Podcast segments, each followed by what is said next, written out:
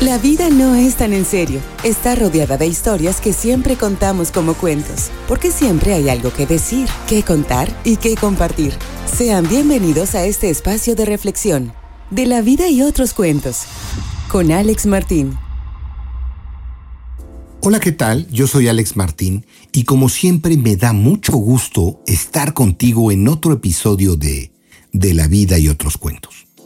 Hoy en especial quiero hablar sobre un tema que me solicitó Eduardo a través de mi WhatsApp referente al perdón. Y me refiero a esos momentos cuando alguien a quien quieres te hace daño. Puedes aferrarte a tu enojo, rencor e ideas de venganza. O tienes la opción de elegir el perdón y seguir adelante, sin engancharte y seguramente ser más feliz.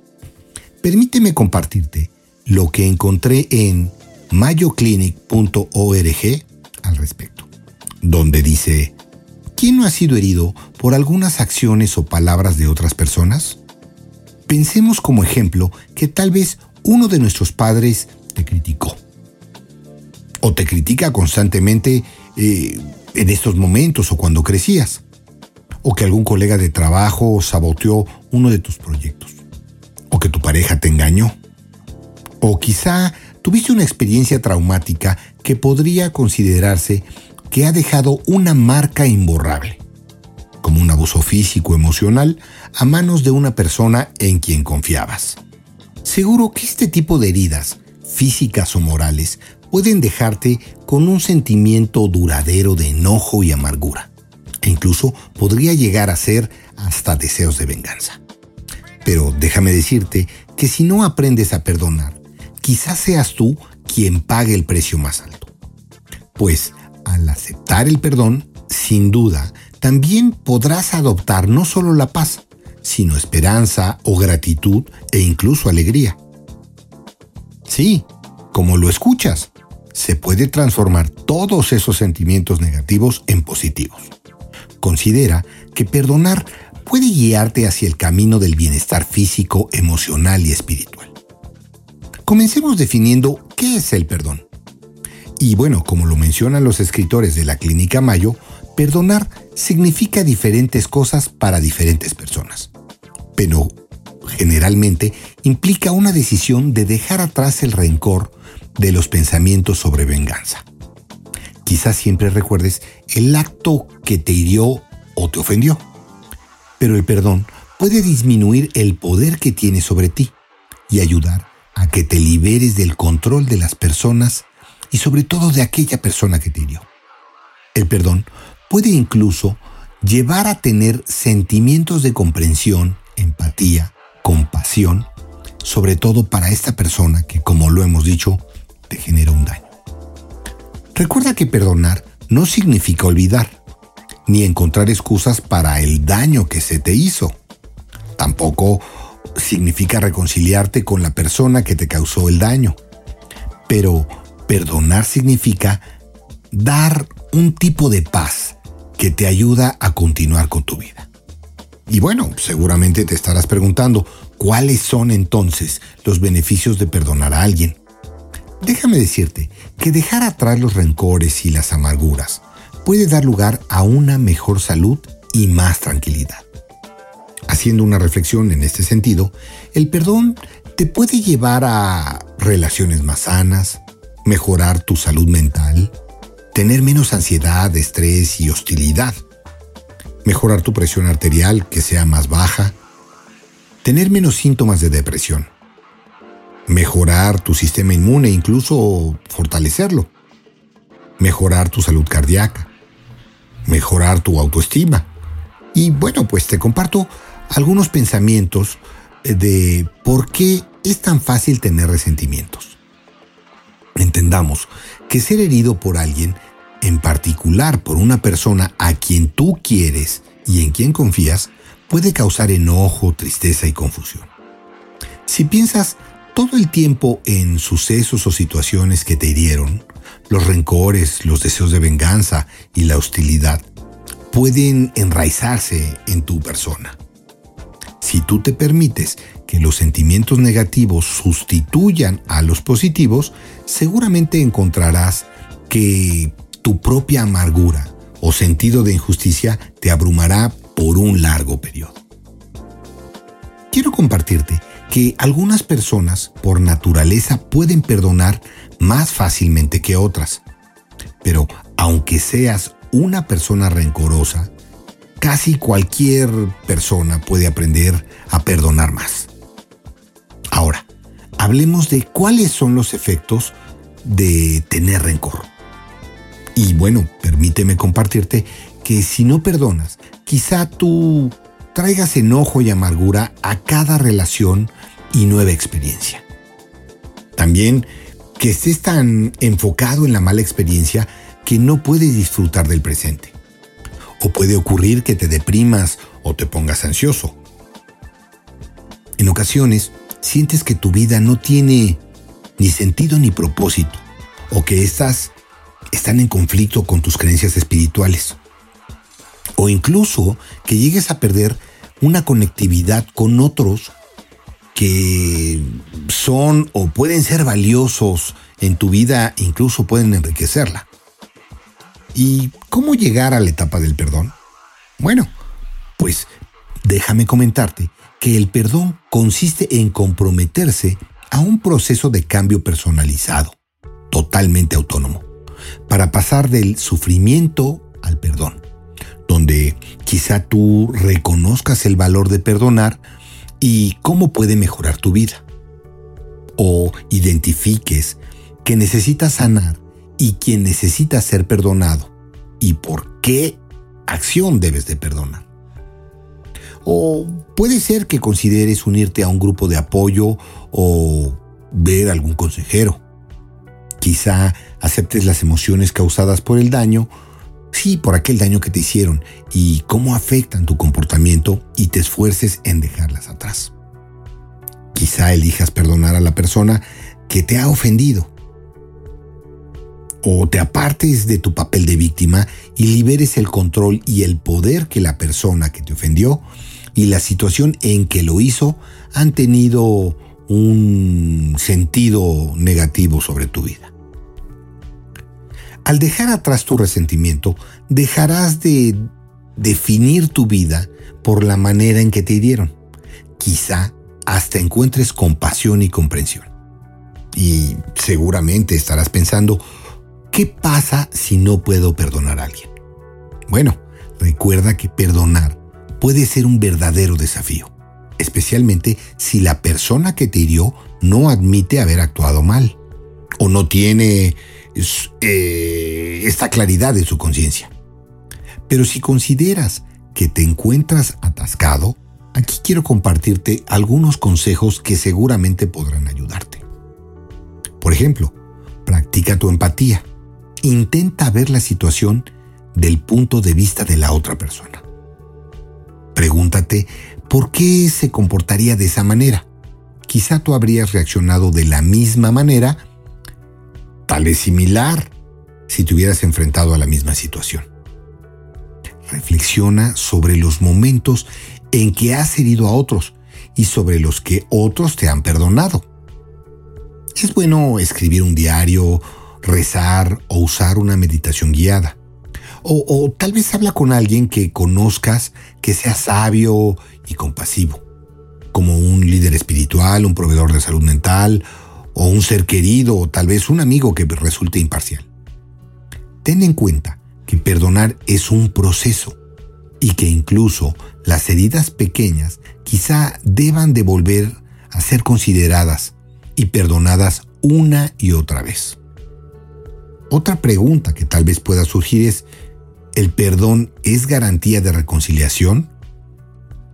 Si el suceso que te hirió incluye a alguien con quien tenías una relación que valorabas, el perdón puede llevar a la reconciliación. Pero este no siempre es el caso. En ese sentido, no existe garantía alguna. Eso dependerá de ti al 100% y de tus sentimientos al respecto. La reconciliación puede ser imposible si la persona que te ofendió ha muerto o no quiere comunicarse contigo. En otros casos, la reconciliación puede no ser apropiada. Pero perdonar es posible, aunque la reconciliación no lo sea. Otra pregunta eh, interior pudiera ser, ¿qué hago si la persona a quien he perdonado no cambia? Bueno, conseguir que la otra persona cambie sus acciones, comportamiento o palabras, pues no es la idea cuando perdonamos. Pues recuerda que no depende de ti, sino de la otra persona. Piensa en el perdón más desde un punto de vista de cómo puede cambiar tu vida y los beneficios que puede tener en ti, en el sentido de traerte paz, felicidad y sanación emocional y seguramente también sanación espiritual. Perdonar puede quitar el poder que la otra persona sigue teniendo en tu vida. Y bueno, ¿qué pasa si soy yo quien necesita ser perdonado? Bueno, recuerda que el primer paso es evaluar y aceptar con honestidad el daño que has causado y cómo afectó a otros. Evita juzgarte con demasiada severidad. Si de verdad te sientes arrepentido de algo que dijiste o, que hiciste, en ese caso considera admitirlo ante la persona o las personas que has dañado. Habla de tu tristeza o arrepentimiento sincero y pide perdón sin dar excusas. Haz uso de la comunicación asertiva, como lo hemos mencionado en otros podcasts. Pero recuerda que no puedes forzar a nadie a que te perdone.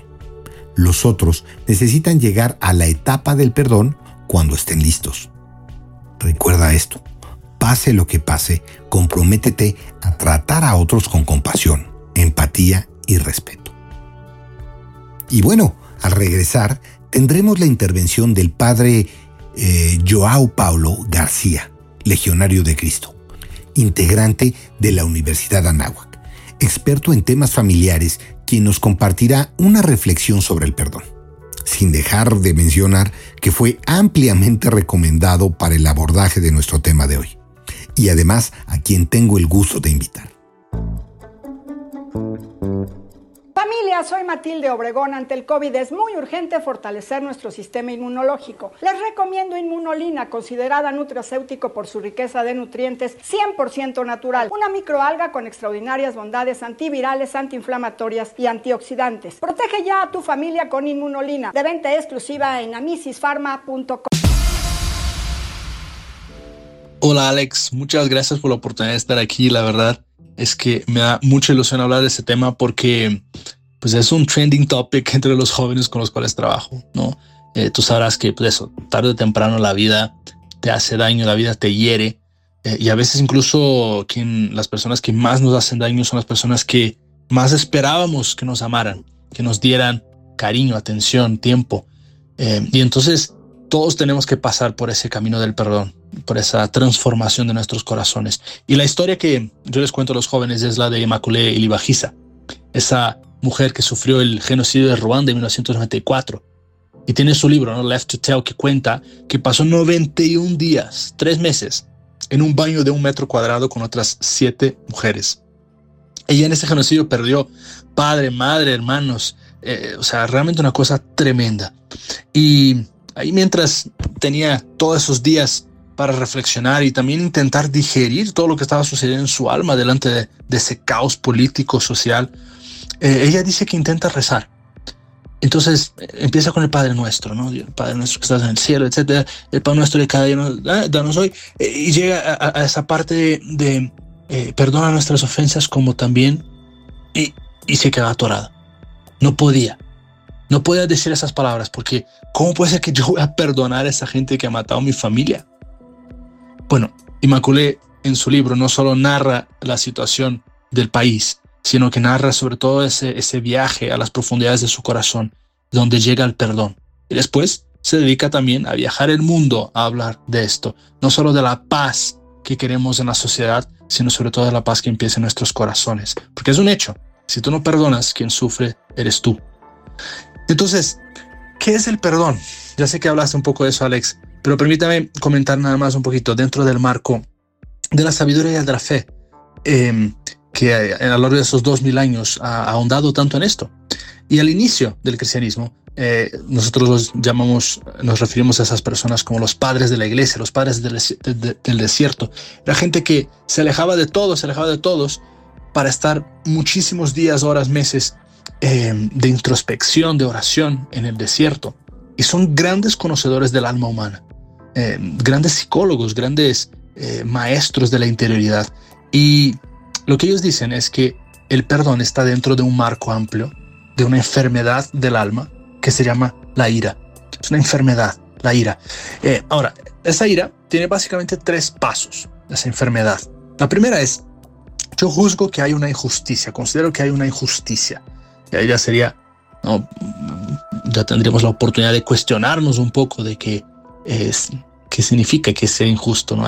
Es algo que te parece a ti, pero será realmente objetivamente injusto. Segundo es, delante de esa injusticia, yo me hago una víctima. Y el victimismo es una cosa tremenda, es, muy, es mucho más común en nuestro mundo de lo que parece. Uno diría, pues es que qué pena ser víctima, ¿no? Pero al final de cuentas, por algún motivo del, misterioso, hay una especie de placer masoquista en ser la víctima. ¿Por qué? Pues porque ah, puedes quejarte de todo, la gente te, mira con pena, eh, luego tú eh, siempre acusas a alguien más de tener la culpa y entonces te deslindas de la responsabilidad. Yo no tengo que hacer nada, yo no tengo que cambiar. Todos los demás tienen que cambiar para que las cosas funcionen. Y en tercer lugar, del victimismo nace eh, el, el, hecho de que yo tomo la justicia en mis manos. Y obviamente eso se vuelve un caos. Entonces, la ira, la enfermedad de la ira tiene tres elementos. Una cosa que yo juzgo que es una injusticia. Luego me hago víctima delante de esa injusticia. Y luego terminó tomando la justicia en mis manos. Ahora, eso es una enfermedad. ¿Por qué? Porque no nos permite estar saludables. ¿Qué significa estar saludables? Significa amar. Al final de cuentas, el amor es la cosa más importante que podemos hacer con nuestras vidas. Y si te fijas, el amor, y eso es algo muy interesante, el amor es una injusticia, es un déficit. Tú sales perdiendo. Tienes que estar dispuesto a ceder. Tienes que estar, dispuesto a abrazar también las imperfecciones del otro. De hecho, la palabra per don eh, viene eh, de la conjunción de per donum del latín, ¿no? Es un don, es un regalo que tú le das a otra persona. Y un regalo, por definición, es algo que tú le das porque la otra persona merece. Es diferente de excusar o disculpar, ¿no? Que tú haces una, te enojas con alguien, luego te enteras de que ah, no eras tú, era otra persona, perdón, y le pides una disculpa, ¿no? Eh, quiere decir, tú quitas la culpa de esa persona, no la mereces, no la tienes no mereces esa injusticia. Mientras el perdón es algo completamente diferente. La persona puede ser imperfecta y tú le ofreces ese don, ese regalo. Muchas eh, yo pregunto a la gente, ¿no? ¿Tú qué quieres? ¿Quieres tener la razón? ¿O quieres salvar tu matrimonio? ¿Quieres salvar tu familia? Yo me acuerdo de pelearme con mi hermana de chiquitos y que nos azotaba la puerta, encerraba mi cuarto, me encerraba en mi cuarto y de repente llegaba ella y ponía una cartita debajo de la puerta, ¿no? Em, estaba dispuesta a ceder, cosa que a veces yo no, pero ella sí. Hay que aprender a ceder. Ese es el amor que prometes en el altar, en la alegría, en la tristeza, en la salud y en la enfermedad, en las buenas y en las malas. Eso es un amor que es un acto de la voluntad. Yo escojo amar. O sea, a veces perdonar no significa que se te va a olvidar o lo vas a dejar de sentir, pero hay un acto de la libertad ahí, que yo escojo perdonar, yo escojo amar. Y eso es diferente de lo que siento y el escoger también significa controlar esa imaginación que puede estar alimentando constantemente memorias o trayendo otra vez a la luz todo lo que ha pasado eh, antes. Y entonces, si es una enfermedad, ¿cómo tratarla? La sabiduría de la iglesia propone algunas terapias. La primera es eh, desactivar el odio y eso se hace rompiendo con el victimismo. Si yo estoy alimentando el victimismo en mi alma, no va a funcionar esto. En segundo lugar es la conciencia que yo he sido perdonado. Y eso está al alcance de todos. Todos hemos sido perdonados de algo, pequeño o chico. Pero si tú quieres entrar en toda la profundidad de la vida espiritual, entonces tú miras a la cruz y ves que tú tienes una deuda impagable. Tú tienes una deuda que no podías pagar nunca jamás. Y eso es lo que Dios ha hecho por ti en la cruz. Te ha salvado, te ha perdonado. Otra cosa eh, más práctica tal vez es rezar, entrar en la oración. Uno se da cuenta que cuando reza, es muy difícil rezar por la persona que estás con la cual estás enojado, que tienes que perdonar. Eh, a lo mejor eh, te distraes con esas películas interiores, imaginando miles maneras de matarla, de vengarte, de decir sus verdades. Y entonces va de la mano con, otro, con otra terapia, que es controlar nuestra imaginación. Si estoy alimentando todo ese en mi interior, es obvio que, que no voy a poder perdonar. Y por último, enfocarte en las cosas buenas, contar las, las cosas hermosas de tu vida, no en las malas. Y ahí puedes leer a Robert Emmons, que he estado estudiando en mi maestría en psicología, que es un experto en el tema de la gratitud y todos los efectos que eso tiene en nuestra alma. Por último, si quieres ver una película con una persona que necesitas perdonar, te recomiendo El mayor regalo de Juan Manuel Cotelo. Bueno, si Macule pudo, creo que todos nosotros podemos, ¿verdad? Muchas gracias, Alex, por esa oportunidad.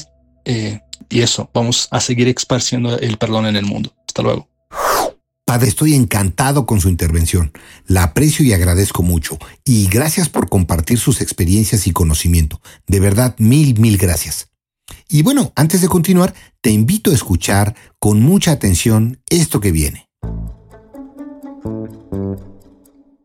¿Problemas con tu computadora? Nosotros podemos ayudarte. Somos Encom. Reparamos todas las marcas, Windows y Mac. Llámanos al 55 44 40 0647. Anótalo 55 44 40 0647. Visítanos en www.encom.com.mx. Atendiendo en Lomas Verdes, Ciudad Satélite y Zona Esmeralda. Computadoras Encom. Hacemos que la tecnología funcione.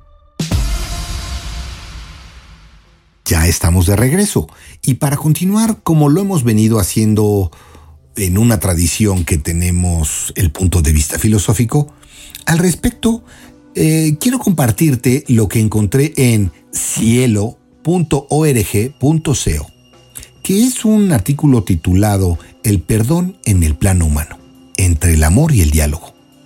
Este fue escrito por Lidia Esperanza Villa Castaño, quien es doctora en filosofía de la Pontificia Universidad eh, Javeriana en Bogotá. Es profesora asociada del Departamento de Administración de Empresas de la misma universidad. Sus áreas de investigación eh, filosófica son filosofía moral y ética y responsabilidad social. Y a manera de resumen, su trabajo refiere que su artículo indaga la posibilidad del perdón, teniendo como telón de fondo el daño extremo, en el cual la víctima ha sido violentada en su integridad física y psicológica sin razón aparente. Para allanar el problema, lo aborda desde la perspectiva de Hankelevich, donde el perdón no es unívoco ni universal, más bien es un asunto personal. En este sentido, su artículo muestra que el perdón puede proceder de un acto de amor completamente desinteresado en el que la víctima, en un acto de desprendimiento y de humildad, dona el perdón sin esperar nada a cambio.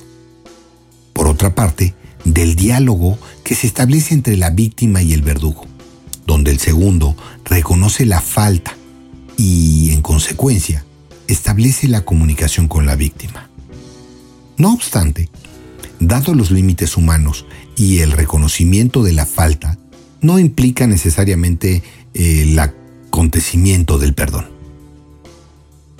Sin lugar a duda, el problema del perdón tiene absoluta vigencia, entendiendo que hoy, en diferentes espacios geográficos, crece la pregunta por el perdón y la indagación sobre su posibilidad. La posibilidad de que algunos contextos han sido enmarcados desde diversos ámbitos, como el jurídico, el político y el religioso, más que el moral.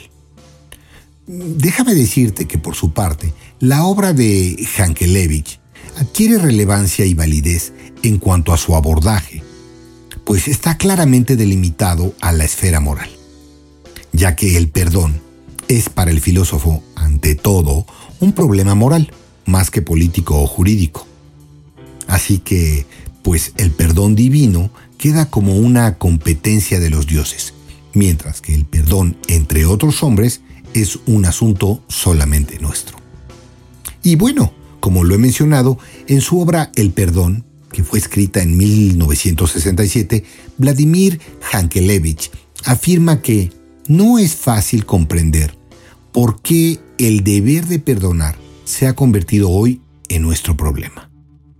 De entrada, esta afirmación se torna poco clara, pues está el filósofo haciendo un llamado a nuestro siglo en aras de hacer catarsis con respecto a todas las formas de violencia. Y me refiero no solo a los acontecimientos de la Primera o Segunda Guerra Mundial, que se han configurado día tras día a lo largo y ancho del mundo. Y si esto es así, ¿supone el perdón la superación de la herida infringida? ¿O bien, se habrá percatado el filósofo de que la problemática central del perdón se concentra en su banalización, en tanto la palabra misma ha caído en el objeto de instrumentalización política, tal como hemos visto que ha ocurrido en los últimos acontecimientos históricos? Como la guerra de Ucrania o diversos feminicidios o los ataques a periodistas, incluso temas relacionados con la inseguridad de nuestro país. De otro lado, podríamos afirmar también que esta formulación, casi a modo de exigencia, nos permite implícitamente la necesidad de perdonar. Por ello nuestra autora, Lidia Esperanza Villa Castaño, propone como una vía de vivir en sociedad y a la vez como una necesidad que se precisa no para olvidar los daños cometidos a la propia humanidad, en primera, segunda o tercera persona, sino para procurar cómo se insiste hoy en nuestra cotidianidad la reconciliación. Bajo esta perspectiva, desde la lectura del filósofo Vladimir, podemos explorar la posibilidad del perdón en casos donde el daño ha sido extremo bajo la siguiente estructura. En la primera parte se aborda el perdón en relación a la gracia y el amor. Fundamentalmente, el aparato de su artículo muestra cómo el perdón es la manifestación de desprendimiento de cualquier tipo de egoísmo. Pero sobre todo, es un acto libre que concede la víctima a su ofensor. En la segunda parte del escrito de Vladimir, eh, titulada El perdón en la esfera de lo humano, habla del don y la relación personal entre el ofendido y el ofensor, afirmando que el diálogo puede ser la potencia donde se funde el perdón. No obstante, para que el diálogo se considere posible, será necesario que la persona ofendida reconozca su falta y, por su parte, el ofensor, de manera voluntaria, acepte la comunicación y el arrepentimiento.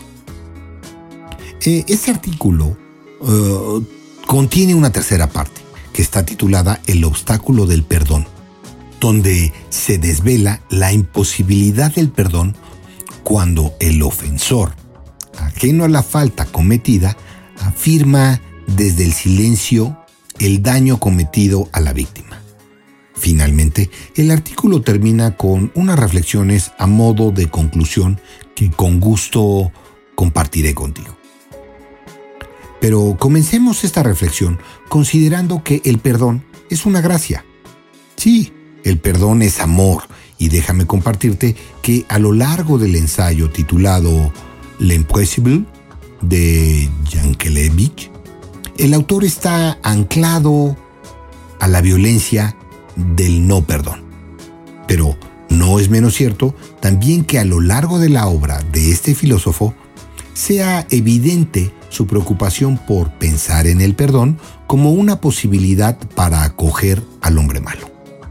Esta preocupación se encuentra en diferentes apartados de su obra, en particular en El mal, Le Mal, que se escribió en 1947, y El Tratado de la Virtud, que se escribió en 1949. Este último libro es donde se señala que la culpa no es ciertamente nada y el perdón que le otorgo, lejos de ser la renuncia de la víctima a la reparación justificada, implica lo contrario. Es el sacrificio injusto de mi derecho. La excusa restaura simbólicamente el equilibrio y la elipse, pero el perdón restaura lo sobrenatural. Así lo menciona en su escrito. Y adiciona, si el que espera la excusa debe explicar lo insignificante y la nada de su falta, aquel que implora la gracia del perdón debe por el contrario implorar la gracia del perdón y confesar su maldad. De tal manera irreducible y aceptar la humillación de suplicar mea culpa. Así que el perdón no está hecho para aquellos que nunca han pedido perdón. No obstante, en este sentido, todas las faltas son perdonables, aunque no todas son excusables. Y en ese sentido, nada es imperdonable que no sea excusable. Nada es imperdonable. Esa es la manera en que pues lo señala nuestro eh, querido autor Hankenlevich. Al detenernos con cuidado en la reflexión del sentido de lo anterior, no podemos quedar nada más que perplejos, porque esta perplejidad nos hace comprender entonces que estas afirmaciones finales son contundentes. En el juego de palabras de Hankenevich provoca cierta confusión, ya que desde sus palabras no se comprende fácilmente el significado de la siguiente afirmación.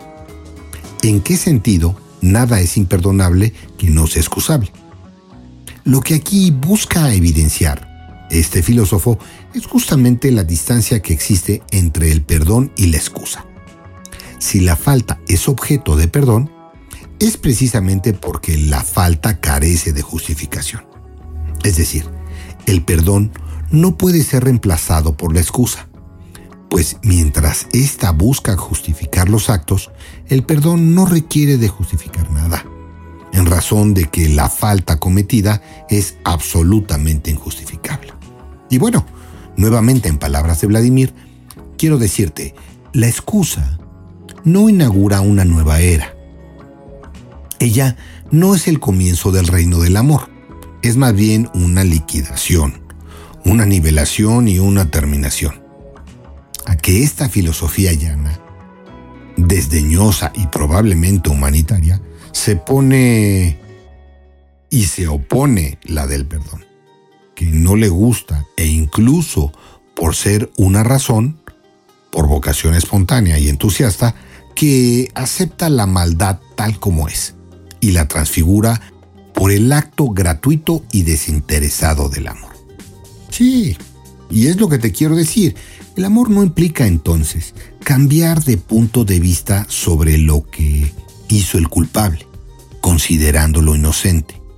Este no es el acontecimiento, no es la revelación de un inconsciente en medio del pecado. El acontecimiento es la revelación en el instante del amor al otro y el desprendimiento de las razones de venganza que yacen en el corazón del ofendido.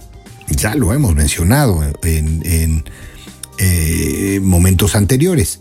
El acontecimiento es una irrupción, una creación súbita que aparece y desaparece en el instante. Sitúa el pensamiento en lo intangible, lo indeterminado e impredecible. Y son precisamente estas características las que imposibilitan una propedéutica del perdón. Muerte y perdón tienden así una cierta similitud en la filosofía de Jankenevich, ya que en ninguno de los dos casos existe una propedéutica. Bueno, ahora hablemos del perdón en la esfera de lo humano, es decir, del don y la relación personal entre el ofendido y el ofensor. Eh, eh, déjame decirte que el perdón incondicional y como un acontecimiento no es posible asumirlo desde la perspectiva del perdón jurídico que exige confesión y reparación. El perdón sobre lo que teoriza Jankenevich dista mucho del orden jurídico y más bien penetra en el campo trascendental. Y en este sentido, podemos ver aquí un cierto tono kantiano en el pensador francés, ya que ubica el perdón en un plano ideal. Sin embargo, este hecho no es desconocido para pensador, dado que en el inicio del perdón, en 1967, afirma lo siguiente. Puede que un perdón limpio de toda restricción mental no se haya concebido jamás en este mundo.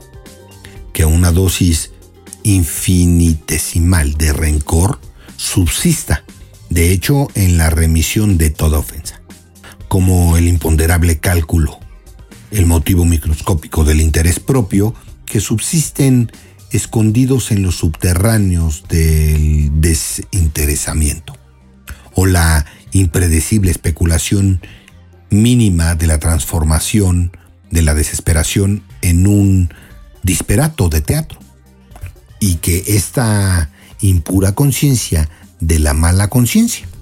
El perdón es, desde esta apreciación, un acontecimiento que nunca ha advenido en la historia un acto que no tiene lugar en ninguna parte del espacio, un movimiento del alma que no existe en la psicología corriente. Así es como lo teoriza Hankenevich. Y bueno, lo anterior nos permite ver de cierto modo los límites humanos con respecto al perdón. Esta limitación consiste en que parece que donar el perdón, sin el menor interés, no es un asunto propiamente humano sino que excede las eh, fuerzas espirituales. De manera que el perdón puro es tan idealista como el imperativo categórico, formulado por Kant, y me refiero a la fundamentación de la metafísica de las costumbres que se publicó en 1785. Consideremos que lo que debe ser es bello, es conveniente y es necesario para armonizar en comunidad. No obstante, en la psicología corriente, el hombre común se debate entre la exigencia del castigo y el rencor, más que en la necesidad de perdonar hoy. Em, pese a las limitaciones humanas para conceder el perdón puro, Hankenevich abre la vía del perdón por medio del encuentro frente a frente entre el ofendido y el ofensor. En su ensayo titulado La imprescindible, el filósofo muestra cierta resistencia a perdonar. Esto debido a que los alemanes no pidieron perdón a las víctimas. Esta resistencia debe ser leída teniendo en cuenta la importancia que tiene en su filosofía la relación con el otro y con los otros. En la medida que haya un encuentro cara a cara, se abrirá la posibilidad de comunicación. Sí, esa comunicación que genera nuevas formas de futuricción. Por esta razón, es necesario solicitar perdón, aunque no sea una garantía para perdonar, pero sí pone a quien cometió la falta en un encuentro con su culpabilidad y a quien recibió la ofensa en una relación de intersubjetividad.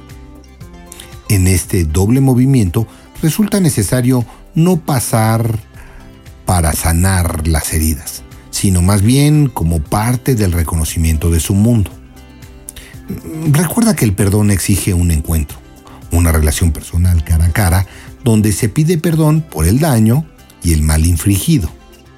No obstante, en este encuentro no se justifican los motivos por los cuales se cometió la acción, pues eh, ya no hay motivos para perdonar tampoco. Y en ese sentido, hay motivos claros y racionales para infringir el mal.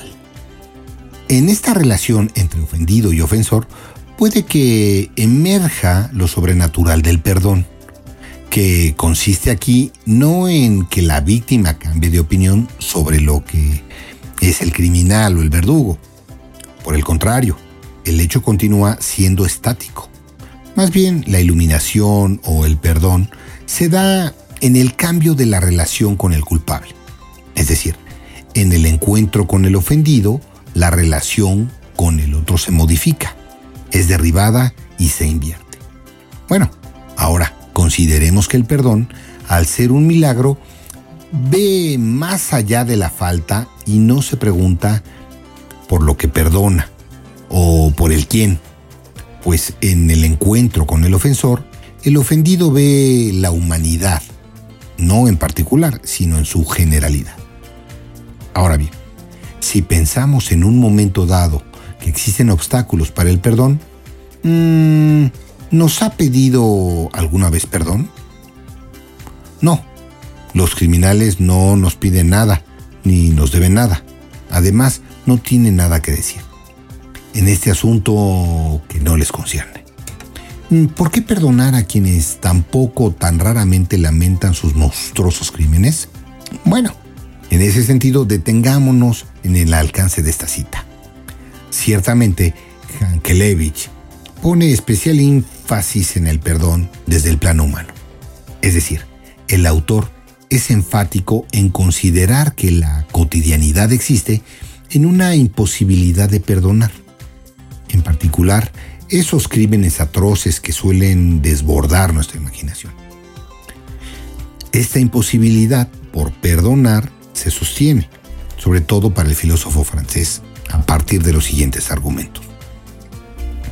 La pregunta contundente al principio de la cita nos sitúa en la exigencia de la aceptación por parte del verdugo y de la falta cometida. Esto es, el arrepentimiento. Y me refiero a que cuando Hankenevich se pregunta, ¿nos ha pedido alguna vez perdón? Esta pregunta es casi una exigencia que no es posible obviar. En el plano ideal, el perdón no es necesaria esta demanda, pues el perdón es un ideal sublime y heroico y en consecuencia es realmente una desproporción en tanto es un regalo del ofendido al ofensor.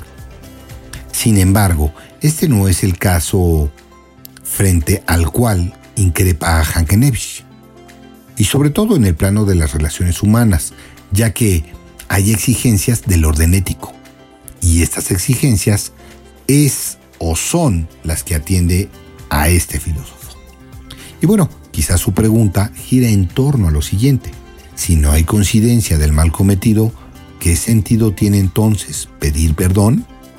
Y bueno, entonces el perdón requiere de una conciencia de arrepentimiento, de un juicio reflexionante, que confronte al verdugo de manera íntima y pública con la ley violada, esto es, con la exigencia del respeto por la dignidad del otro puesto que precisamente fue omitida. Bueno, a modo de reflexión, hemos afirmado que el perdón en el plano de las relaciones humanas está condicionado.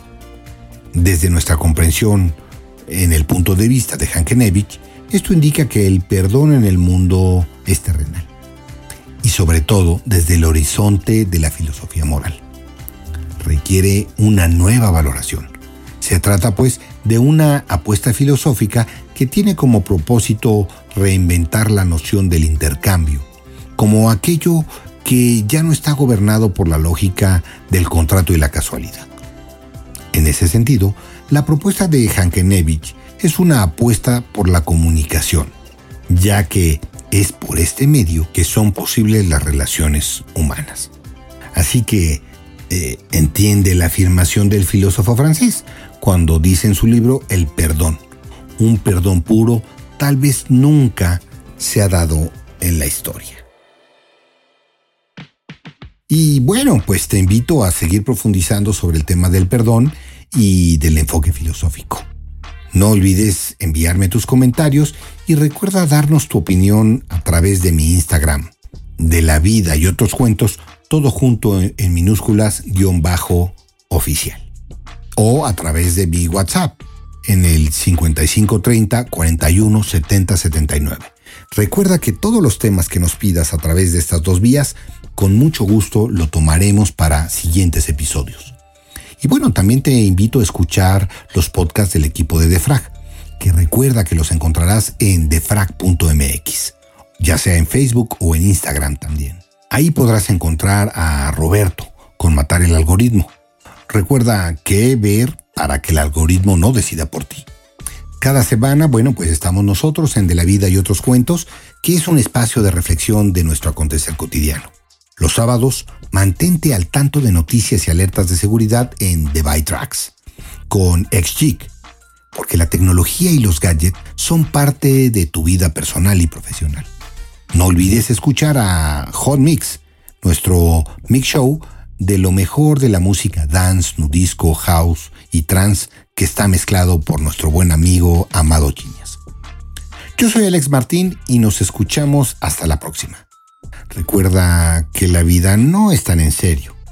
Está rodeada de historias que siempre contamos como cuentos. Porque siempre hay algo que decir, que contar, que compartir. Esto es, de la vida y otros cuentos. Gracias por acompañarnos en De la vida y otros cuentos. Te invitamos a comentar, a que le des un me gusta y a compartir esta publicación. Escríbenos a contacto arroba defrag.mx. Escúchanos en la próxima emisión. Búscanos en Spotify, iHeartRadio y TuneIn. De la vida y otros cuentos es una producción de defrag.mx.